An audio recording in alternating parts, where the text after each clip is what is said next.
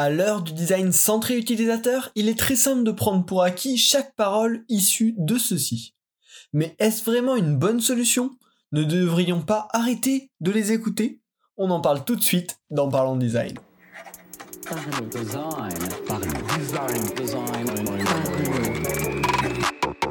La saison 5 de Parlons Design est sponsorisée par Zika KTOS Theory, le site des produits design. Salut, c'est Romain Pinchna, bienvenue dans Parlons Design petit épisode qui ne va certainement pas mettre tout le monde d'accord. On va parler de pourquoi il ne faut pas tout le temps écouter ses utilisateurs. Alors, aujourd'hui, euh, c'est vraiment une philosophie très ancrée avec l'UX, le design centré utilisateur, c'est deux choses qui vont beaucoup ensemble et on a souvent tendance à dire que l'utilisateur a les clés. L'utilisateur a la bonne parole mais c'est peut-être pas aussi simple que ça. C'est peut-être pas tout à fait vrai, ou en tout cas, il faut bien bien savoir décrypter l'utilisateur. Finalement, c'est peut-être ça plutôt la clé, euh, plutôt que l'utilisateur directement. Euh, le grand risque aujourd'hui du design centré utilisateur, c'est qu'on prenne plein de feedback pour acquis très rapidement, qu'on ajoute plein de choses, qu'on modifie plein de choses, alors qu'en fait, ça a peut-être aucun sens. On va en parler tout de suite, mais à mon avis, le rôle du designer centré utilisateur, en fait, c'est d'interpréter les paroles de l'utilisateur. Et l'interpréter vraiment au sens profond, pas juste en faire une lecture premier degré, mais d'aller réussir à en faire une lecture profonde et séparer tout l'inutile de des, des peu de paroles ou des peu d'indicateurs qui ont vraiment une grosse valeur ajoutée, qu'il faut vraiment prendre en compte pour apporter une valeur supplémentaire. Interpréter, c'est séparer l'avis de l'information et séparer l'information de l'information importante qu'on peut généraliser et qui a du sens à grande échelle. Euh, donc vraiment, il euh, y a plein de choses à faire là-dessus. Le premier gros point en fait que, que j'aimerais porter avec cet épisode, c'est le fait que quand on fait de la recherche utilisateur, faut aller rechercher des insights et pas des feedbacks. Quelle est la différence Des feedbacks, ça va être tous les retours divers et variés de surface que peut faire un utilisateur. Ils peuvent être de plein de types, les feedbacks un peu inutiles, euh, j'aime pas le rouge, mais après il y a des feedbacks sur j'ai trouvé un parcours compliqué, j'ai trouvé ceci euh, lent, j'ai trouvé voilà, tout ce qui peut indiquer sur son parcours, ça c'est globalement de la surface. Même s'il a trouvé ça compliqué, ça veut pas forcément dire que la chose est compliquée ça veut dire peut-être qu'elle est mal vendue et ça donne une impression de complexité, ça veut dire que peut-être elle est réellement compliquée, mais pourquoi elle est vraiment compliquée? Voilà. En fait, tous ces retours-là, qu'on va souvent prendre premier degré, faut réussir à les comprendre, à les creuser et à revenir à la source. Et c'est ça qu'on va appeler des insights. Les insights, c'est vraiment les informations pertinentes extraites de la masse de feedback qui vont permettre de comprendre sur quoi il faut travailler, qui vont permettre de comprendre où est le problème. Alors, c'est rarement euh, ces insights-là, hein, c'est rarement les points évoqués grossièrement par l'utilisateur. Euh, ce truc-là, c'était euh, trop petit ou ça, c'était compliqué. Bon, ça, ça, ça donne une idée globale, mais, mais c'est pas de la valeur ajoutée, c'est très léger, c'est très de surface et une autre personne pourrait avoir un avis complètement différent. Mais c'est souvent plutôt des détails qui sont peu évoqués ou évoqués de manière très indirecte par l'utilisateur, mais qui sont au cœur du problème si trouve en fait pourquoi elle a trouvé ça compliqué, c'est parce que le modèle mental euh, du, du, processus correspondait pas à ce qu'elle attendait ou était pas cohérent avec le reste de l'application. Ça c'est quelque chose que les utilisateurs vont rarement évoquer en tant que tel, mais qu'on va pouvoir peut-être décrypter dans leurs paroles ou dans des petits détails qui vont montrer qu'en fait c'est qu'ils s'attendaient pas à ça. Ou peut-être qu'on a mal compris leurs besoins, voilà. Plein de choses comme ça les utilisateurs vont jamais le dire, mais on va pouvoir le comprendre dans leur manière d'agir, dans leur manière de parler, et c'est ça les vrais insights. C'est euh, ces euh, petits indicateurs précis, un peu plus euh, hauts dans, dans, les, termes de, de construction d'une interface qui vont nous permettre de comprendre où est-ce que ça bloque et qu'est-ce qu'il faut vraiment retravailler et pas faire du fignolage, de l'ajustement pour essayer de correspondre un petit peu mieux aux besoins. Il faut vraiment comprendre le cœur, le problème à la racine. Et c'est en fait c'est ça notre valeur ajoutée de designer dans, dans le monde du design centré utilisateur, c'est de réussir à interpréter les bons feedbacks pour les transformer en insights puissants et arrêter de juste écouter tous les avis de tous les utilisateurs. C'est pas comme ça qu'on va réussir à avoir une interface qui fonctionne, qui répond parfaitement à un besoin, et on a beaucoup plus de chances d'avoir un ramassis de fonctionnalités qui finalement répondent à peu près aux besoins, mais répondent clairement pas de manière optimale. Alors, bon, là je suis bien gentil à graisser comme ça euh, les retours utilisateurs, mais finalement, est-ce qu'il y a une méthode euh, qui pourrait nous permettre de mieux utiliser ces retours utilisateurs Alors, bien sûr, en tout cas, j'ai quelques conseils à vous donner là-dessus. Ils sont euh, sujets à débat, hein, comme tous les épisodes de, ce podcast. Je vous invite à venir en discuter si, vous n'êtes pas d'accord. Mais le premier conseil que j'aurais à vous donner, c'est utiliser les utilisateurs pour découvrir des, des problèmes et non pas des solutions. Souvent, tous les problèmes qui vont être pointés, bah, ils vont pousser vers une solution un petit peu automatique. Et si on arrive assez à remonter à la racine du problème, on va se rendre compte que la solution automatique n'était pas du tout la bonne. Donc ça, on va pouvoir le faire bah, en analysant le comportement pour voir ce qui les bloque. Au-delà des paroles, au-delà de, ce qui peut être exprimé, faut réussir à, être un petit peu derrière, à comprendre comment la personne en est arrivée là. Il y a, aussi un point hyper important là-dessus, c'est que souvent les tests utilisateurs qualitatifs, on les fait avec 5, 6 utilisateurs. Euh, ça, c'est pas du tout euh, représentatif en termes d'échantillon. Statistiquement, ça veut rien dire. S'il y a 3 personnes sur 5 qui rencontrent un problème, ça ne veut pas dire qu'il y a un problème.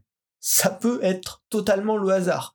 Donc c'est à vous de prendre ce recul-là aussi et d'analyser la situation et de déterminer si le problème est réel ou si c'était purement du hasard.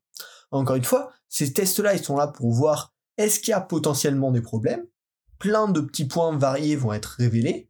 Maintenant, c'est à vous de faire ce travail d'analyse grâce à votre expérience de ben, est-ce que ça c'est vraiment un problème ou pas? Et des fois, quelque chose qui va être pointé par un seul utilisateur va en fait être un problème beaucoup plus clé qu'un problème qui a été montré par trois utilisateurs. Tout simplement parce que sur un échantillon de cette taille-là, c'est absolument pas représentatif.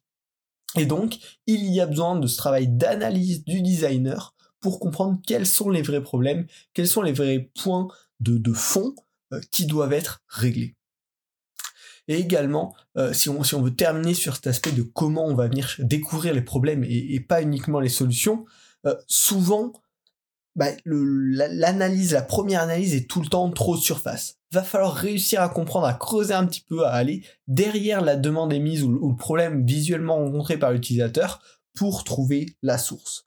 Euh, comme on en parlait tout à l'heure, est-ce que c'est le modèle mental? Est-ce que c'est une habitude qui est cassée? Est-ce que c'est... voilà, comprendre pourquoi on en arrive à ces blocages-là, et c'est rarement uniquement parce que le bouton est trop petit.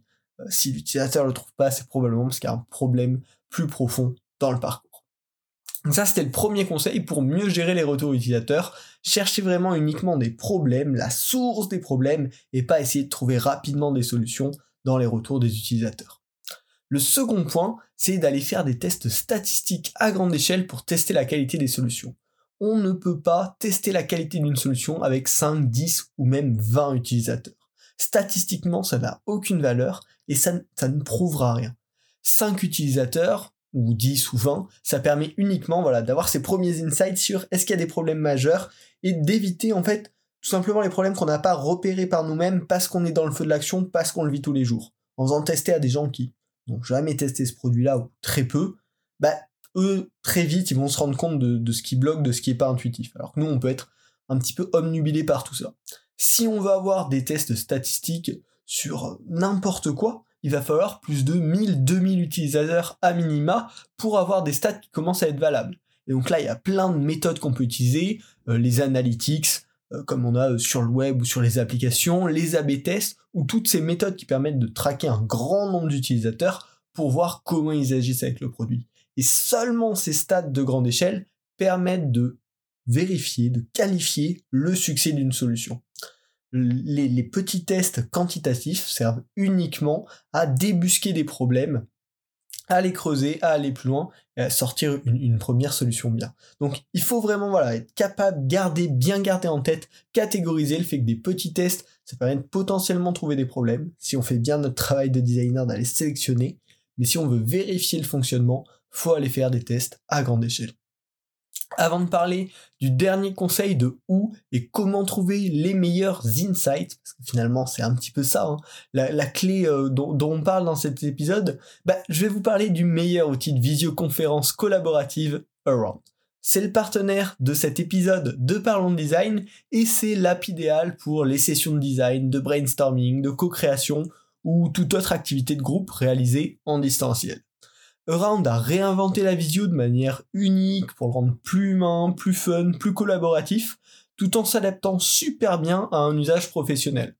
Euh, Aujourd'hui, Around c'est vraiment dédié aux créatifs, ça permet de garder toute son équipe en vue pendant qu'on travaille euh, grâce aux petites bulles vidéo qui, font flotter chaque participant sur l'écran. Donc ça apporte vraiment un petit peu de vie, euh, un petit peu d'humain dans ce monde-là, c'est toujours agréable. En plus de ça, Around est gratuit et ça apportera vraiment une touche d'énergie euh, dans toutes vos prochaines réunions en équipe. Personnellement, je l'utilise depuis plus d'un an et je vous le recommande vivement en remplacement de Zoom, Google Meet ou Teams. ça, voilà, c'est vraiment le niveau au-dessus around.co, le lien est en description de cet épisode. Désormais, on va pouvoir revenir à nos utilisateurs et on va découvrir le dernier conseil euh, pour euh, accéder à des insights de haute qualité.